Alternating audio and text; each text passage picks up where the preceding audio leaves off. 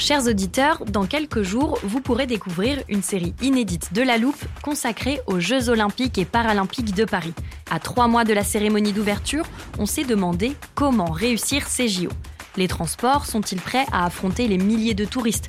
Le dispositif de sécurité est-il suffisant? L'enthousiasme sera-t-il finalement au rendez-vous? Pour répondre, on plonge durant cinq épisodes dans les archives des éditions précédentes, accompagnés des journalistes de l'Express. C'est à retrouver à partir du 13 mai sur toutes les plateformes d'écoute. Hiring for your small business? If you're not looking for professionals on LinkedIn, you're looking in the wrong place. That's like looking for your car keys in a fish tank.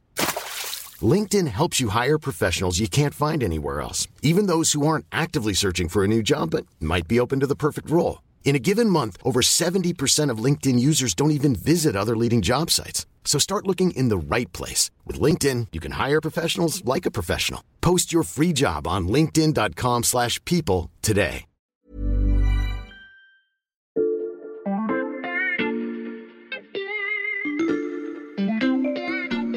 Bonjour, c'est Charlotte Baris. Bienvenue dans La Loupe, le podcast quotidien de l'Express. Allez, venez, on va écouter l'info de plus près. 2024. 2024. 2024 2024. L'année 2024. 2024, ce sera l'année où Un des deux partis politiques américains va peut-être se métamorphoser complètement, voire même se scinder en deux. Bonjour Françoise. Bonjour. Françoise Coste, vous êtes enseignante en civilisation américaine et on vous appelle régulièrement pour nos épisodes sur les États-Unis. Qu'est-ce que vous voulez dire par une métamorphose? Alors la question qui se pose, c'est est-ce que 2024, année présidentielle aux États-Unis, sera une année de réalignement? Mhm. La théorie du réalignement, c'est une vieille théorie de sciences politiques américaines. Elle divise l'histoire américaine en cycles de 50, 60, 70 ans où un cycle s'achève, un cycle commence au moment d'une élection présidentielle où un des deux partis écrase l'autre.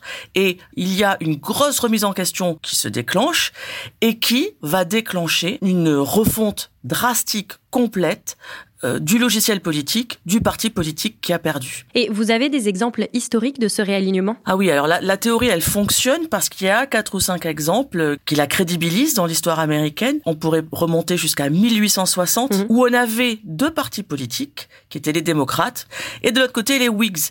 Et en 1860, Mhm. le candidat Whigs a été complètement écrabouillé par le candidat d'un nouveau parti. Ce nouveau parti, c'était le parti républicain. Ce candidat, c'était Abraham Lincoln, qui a imposé la question de l'esclavage dans le débat politique. Mhm. Un autre exemple très célèbre, c'est celui des années 1930. En 1932, quand euh, Franklin Roosevelt, c'est un démocrate, qui bat Hoover, le républicain. Mhm. C'est un rouleau compresseur démocrate qui va gagner les élections présidentielles en 32, en 36, en 40, en 44, en 48. Donc là, c'est unique, ça, dans l'histoire américaine, un, parti qui est tellement dominant. Et donc, le parti dominé, le parti républicain, va s'adapter pour survivre, euh, dans ce cas-là, en se recentrant pendant toutes les années 30, 40 et 50, en restant en parti de droite, mais on va dire de centre-droit plutôt que de droite dure. Et dans l'histoire plus récente, est-ce qu'on a pu voir des réalignements? L'année présidentielle qui se rapproche le plus d'une année de réalignement, c'est celle de 1980 où on a le contraire du réalignement des années 30, où là en 1980, c'est le parti démocrate avec Jimmy Carter qui se fait écraser dans les urnes par Ronald Reagan, le républicain, qui lui impose à son tour des nouvelles idées dans le débat politique, ce qu'on va appeler la grande ère néolibérale, donc qui commence à partir de 1980. Les années 80, c'était il y a moins de 50 ans, mais vous pensez qu'on arrive déjà à la fin d'un cycle? Oui, il y a plusieurs signaux. Alors on pourrait les considérer comme faibles jusqu'à présent, mais ils sont là. Euh, C'est-à-dire qu'on est à l'évidence dans une période de profonde polarisation et de division partisane aux États-Unis. Donc clairement, il y a des nouvelles idées qui apparaissent, qui remplacent de vieilles idées. Et puis, il y a aussi une sorte de réalignement humain dans le sens que on semble aller à grands pas vers une élection entre Biden et Trump, qui étaient déjà candidats il y a quatre ans, qui ont tous les deux presque 80 ans. Donc c'est comme s'ils incarnaient humainement la fin de quelque chose. Et ça montrerait qu'il va falloir passer la torche à quelqu'un d'autre à d'autres partis, d'autres idées, d'autres leaders, et que le cycle, un nouveau cycle va de toute façon s'installer, parce qu'en 2028, on n'aura pas euh, Biden contre Trump, c'est pas possible. On va donc regarder à quoi pourrait ressembler le réalignement du parti perdant, par lequel vous voulez commencer, Françoise? Ce serait logique de commencer par les démocrates, puisque dans les sondages actuels, c'est eux qui, pour l'instant, sont plus susceptibles de perdre l'élection. Mhm. Joe Biden, il n'imprime pas, il ne convainc pas. Ce qu'on lui reproche, bien entendu, c'est en particulier son âge. On ne parle pratiquement que de ça dans la couverture médiatique aux États-Unis sur Joe Biden. Et ça, ça provoque une crise d'identité chez les démocrates, en amont même de l'élection. Euh, parce que, quelque part, Biden, il fait tout ce que les conseillers euh, du parti depuis 20 ans disaient qu'il fallait faire.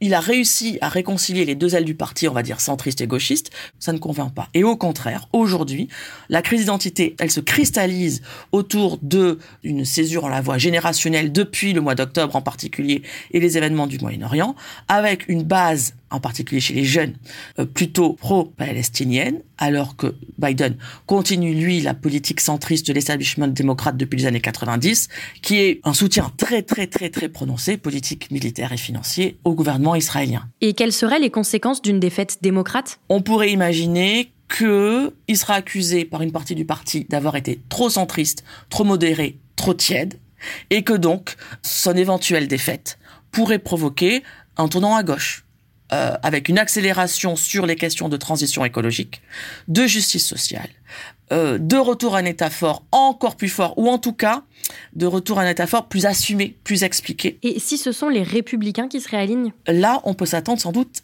à un feu d'artifice. Si Trump perd, la question qui va se poser, c'est que vont faire les MAGA, les Make America Great Again, puisqu'en 2020, les MAGA avaient déjà refusé le résultat de l'élection. On peut très bien imaginer qu'en 24, il la refuserait aussi. On peut imaginer une scission du Parti républicain entre des MAGA qui deviennent encore plus violents, voire qui décident euh, de créer un nouveau parti. On pourrait dire un parti illibéral, un parti trumpiste, voire un parti fasciste. Est-ce qu'il resterait assez de républicains dits modérés pour faire un propre parti? Sans doute que non. C'est la maladie du système bipartite américain aujourd'hui. Ce qui manque, c'est un parti conservateur, j'allais dire normal. Et si cette case n'est plus remplie dans le paysage politique américain, après 2024, on va basculer dans un nouveau système. Et donc là, on aura un réalignement au carré. Ces éventuels réalignements, Françoise, ils vont chambouler la politique intérieure américaine, mais est-ce qu'ils vont aussi avoir des conséquences internationales? Peut-être encore plus. Et ça, c'est difficile à, à réaliser parce que traditionnellement, les, les élections euh, présidentielles aux États-Unis, elles se jouent sur des questions de politique intérieure. C'est vraiment très rare que la politique extérieure joue un rôle. Le seul exemple récent, la seule exception, c'est la présidentielle de 2004 en plein milieu de la guerre d'Irak. Voilà, mais c'est vraiment exceptionnel. Alors que là, un des enjeux de ce potentiel réalignement, il est lié à l'opposition traditionnelle entre isolationnisme et interventionnisme. Si la droite trumpiste MAGA l'emportait, c'est clair que pour nous en Europe, il y aurait deux gigantesques conséquences, qui seraient la fin de l'OTAN, qui avait déjà été fragilisée sous un Trump 1, mais qui s'effondrerait sous Trump 2, et la fin de l'OTAN irait avec la fin du soutien euh, financier et militaire des États-Unis à l'Ukraine. Et donc, euh, les États-Unis donneraient les clés de l'Ukraine à Poutine. Et comment Poutine rebondirait après une victoire en Ukraine? Par rapport à nous, Européens de l'Ouest, la question serait brûlante. Donc oui, le réalignement potentiel aux États-Unis, c'est pas juste une question euh, de théorie politique abstraite euh, états-unienne, c'est la situation en Europe et au Moyen-Orient, donc excusez du peu, qui s'en trouverait impactée. Les conséquences globales du réalignement après l'élection présidentielle américaine, c'est l'analyse de Françoise Coste, professeure de civilisation américaine à l'Université de Toulouse. Merci Françoise d'être venue nous expliquer tout ça et on vous retrouve bientôt dans la loupe. Je pense qu'on va se voir souvent en 2024. Et pour lire tous les articles de la rédaction sur l'élection américaine à ça se passe sur l'express.fr. Chers auditeurs, profitez-en, l'abonnement ne coûte qu'un euro les deux premiers mois en ce moment. Quant à la loupe, pensez à nous suivre sur votre plateforme d'écoute habituelle, par exemple Spotify, Podmust ou Castbox.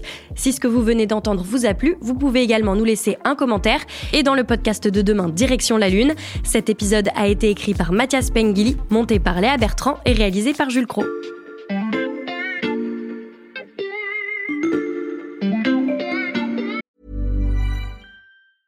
Planning for your next trip? Elevate your travel style with Quince. Quince has all the jet setting essentials you'll want for your next getaway, like European linen, premium luggage options, buttery soft Italian leather bags, and so much more. And it's all priced at 50 to 80% less than similar brands. Plus, Quince only works with factories that use safe and ethical manufacturing practices. Pack your bags with high-quality essentials you'll be wearing for vacations to come with Quince. Go to quince.com slash trip for free shipping and 365-day returns.